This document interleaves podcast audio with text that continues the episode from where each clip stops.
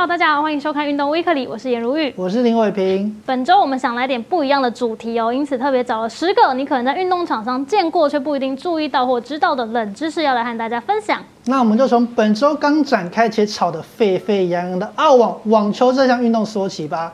你们有发现吗？不少网球选手在发球前都会有一些自己的特别习惯或是动作吗？有啊，像是球王乔科维奇呢，就会先用球拍拍球几下，再用手拍球。大阪直美人会拍拍自己的大腿，而拿到则是比较多动作，拉拉自己的短裤领口，然后有摸摸鼻子，最后再把头发塞到耳后之类的。虽然每个选手在发球前都有不少特殊习惯，但有一件事情几乎每个选手都会做，那就是选球。当选手从球童手中接过几颗球后呢，总是看到他们在手中一下看来看去，摸来摸去，最后再把一颗球丢掉。你知道他们在挑什么吗？挑挑挑一颗看顺眼的球。其实也差不多就是这个意思啦。美网冠军、现任世界排名第二的梅德韦杰夫就表示啊，通常一发时他会选择比较新且毛比较少的球，因为这样发出来的球球速比较快，质量也比较高。但在二发时他会选择比较蓬松一点的球，因为这样的球种啊，速度比较慢也比较好控制，更能确保自己会把球发在界内，因而减少发生双误的可能。不过一颗球的影响真的那么夸张吗？与小威长期合作的教练莫拉托鲁就表示过啊，这可能只是选手面对压力时的一种小习惯了。那说到网球，再跟大家分享一个小知识，就是网球的分数第一分呢是从十五分开始算起的。为什么呢？因为这项运动诞生的时候，人们为了计分方便，就用可以波动的时钟哦来计分。得一分呢，就将时针转动四分之一，就是十五分；得两分呢，就转动到三十分。不过这样照理来讲，下一分应该要是四十五分，但是你看比赛，其实他们都是念四十分，因为读起来是比较好读了。像十五就读作 fifteen，三十呢就读作 thirty，都是双音节。那四十五呢就变成 forty five，等于是三音节。所以为了报分方便，后来就把它改成双音节的四十 forty。以上就是英文小教室，大家听明白了吗？近日一个桌球新闻也成为焦点呐，那就是就读国一的郭冠宏小朋友在国手选拔中立刻现役国手，听好了是现役国手啊，黎新阳以及戴明伟两位以十三岁之姿成为史上最年轻的成人国手。曾经表现亮眼的他，有望成为台湾下一个像林昀儒一样的桌球希望。但说了这么多，还是要来考考你们一些有关桌球的冷知识。那就是桌球比赛中常可以看到选手对着球吹气，或者对着球拍吹气啊，或者是在比赛中间用手摸桌子一下。你知道这代表什么意思吗？问我就对哦，毕竟这当初也是我去采访的。奥运国手陈旭就说啊，其实这些动作呢都有缓解一下自己情绪的用意，而且他还笑说，其实常常在来回拍之后抹桌子都是为了擦手汗，毕竟会流很多汗嘛，避免影响比赛。而且这其实也是一种职业习惯，摸一下桌子来提醒一下自己要调整节奏。没错，不过后来这些动作都因为疫情的关系遭到禁止。但另外还有一个新规定也相当有趣啊，就是现在看到的桌球拍通常都是黑色配红色两面。不过国际桌总在去年十月正式放宽限制，一面虽然还是规定要使用黑色，但红色那一面你可以自由选择是粉红色、紫色、绿色、蓝色等四种颜色代替。希望在桌球拍更多元颜色的选择之下，能展现这项运动的多元化。好，棒球是台湾的国球，那当然要谈谈棒球的一点小知识。那跑过这么多棒球比赛，你应该看过不少选手在比赛中都会嚼口香糖吧？说实在，这个行为看起来是有点挑衅哦，但其实是别有用意的哦，因为呢可以让血液循环变好，提升集中力和判断力。不仅如此哦，在运动时保持稳定姿势是非常重要。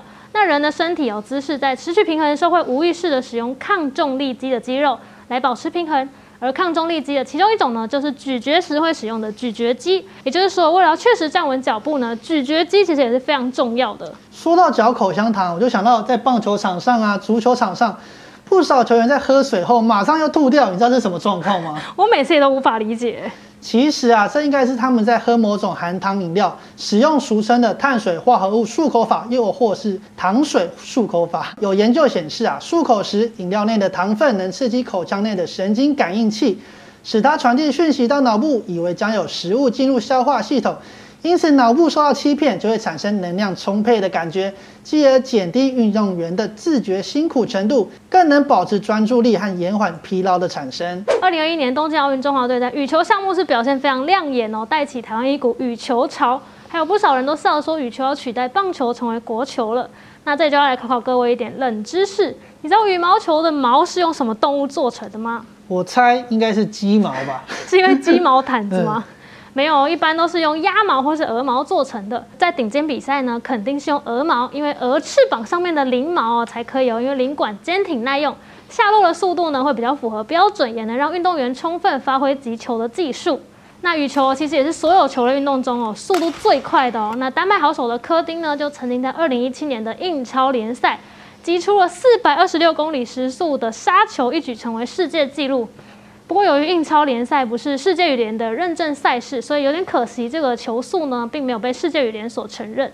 柔道男神杨永伟在东京奥运表现相当精彩，加上帅气的外表，让他人气暴涨，也让更多人开始专注柔道这项运动。杨永伟也时常在脸书上分享一些柔道的小知识。那就来考考大家，知不知道为什么柔道服总是只有白色跟蓝色两种颜色呢？为什么呢？柔道服其实是由创始人加纳志五郎老先生在一九零七年所设计，白色代表着高尚圣洁的意思。历经了好几十年都没有改变过啊！到了九零年代开始，各国基于电视转播，希望做出区别。直到一九九七年，国际柔道联合会为了提高观赏性以及便于裁判区分啊，最终通过了比赛时能够采用蓝色和白色的柔道服。但是在颁奖时，所有人还是必须统一穿上白色的柔道服啊！这也代表着尊重日本的初衷，纯白圣洁。提到男神呢，就不得不带到游泳天才王冠宏。他在东京奥运的表现呢，也是非常杰出，还打破了自己保持着全国纪录。不过，不知道大家有没有发现，游泳选手基本上身上都非常的光滑，没有什么毛呢？真的是连一毛都剃得一干二净啊！那其实就有美国的运动媒体表示哦，游泳选手除毛的目的呢，是为了减少在水中的阻力。不过，这其实没有足够的科学证据来证明，但还是有非常多的选手会这样做，因为他们都表示。剃毛以后呢，可以让我们在水中有种游得更滑顺、更快的感觉。好，再来要分享一个很特别的，我自己查到也觉得蛮惊讶的冷知识，那就是你知道其实射击选手不会特别要求他的视力吗？其实就连正健妹吴佳颖哦，也曾经透露自己有近视哦。射击不是应该像飞行员一样都要视力一点零吗？要不然靶心那么远，他们怎么瞄准呢？这下知道选手都厉害了吧？其实靶心呢真的是又远又小，正常人都难以看清。因此，其实运动员哦，多是依靠感觉，而不是真的瞄准靶心哦。而且在射击比赛中呢，呼吸和心跳对运动员的影响非常大，所以他们还会穿上又重又难脱下的专业射击服，将各方面的影响呢都降到最低。那这里就要提到，二零零四年雅典奥运的射击金牌，也就是中国的奥运六朝元老王义夫，他就是在视力只有零点一的情况下就射下了金牌。他自己还调侃说，以他的视力都快要可以参加帕运的标准了。去年东京奥运，我国拳击好手黄晓雯拿下铜牌，也是台湾史上首面奥运拳击的奖牌啊！当时就引起不少的讨论，那就是为什么他只打进了四强就保底游泳铜牌呢？其实是因为啊，拳击比赛相当的辛苦，受伤风险又比其他运动来的高上许多啊！因此，为了保护选手，避免进行多余的赛事导致受伤，一个人一天最多只会打一场比赛，且进入四强赛后不会再进行额外的铜牌战。因此，打进四强，即使你输了，就是拿一面铜牌；赢了，则是进入金牌战。好，最后再跟大家分享一个田径的冷知识哦。我国的标枪好手郑兆春哦，曾经在二零一七年的台北市大运今天一直标出了九十一公尺三十六的亚洲新纪录。那你知道为什么现在男子标枪其实都只不过百米吗？是因为大家投不到吗？其实不是哦。早在一九八四年呢，就曾经有东德选手霍恩哦，一举直出了一百零四公尺八十四的纪录。不过后来国际田总担心哦，标枪可能射得太远，超出了运动草地的范围，会造成危险。因此呢，重新设置了标枪，将男子标枪的重心往前移了四厘米，限制标枪的滑翔性能。而改动过后，目前的世界纪录呢，是一九九六年由捷克选手泽莱兹尼缔造的九十八公尺四十八。是没错，这是我们特别整理的这些运动冷知识跟大家分享。不知道大家有没有觉得哪个是最特别的呢？或是还有哪些冷知识我没有提到的，也可以留言跟我们分享哦。那以上就是本周的运动微课里，谢谢您的收看，我们下周再会，拜拜。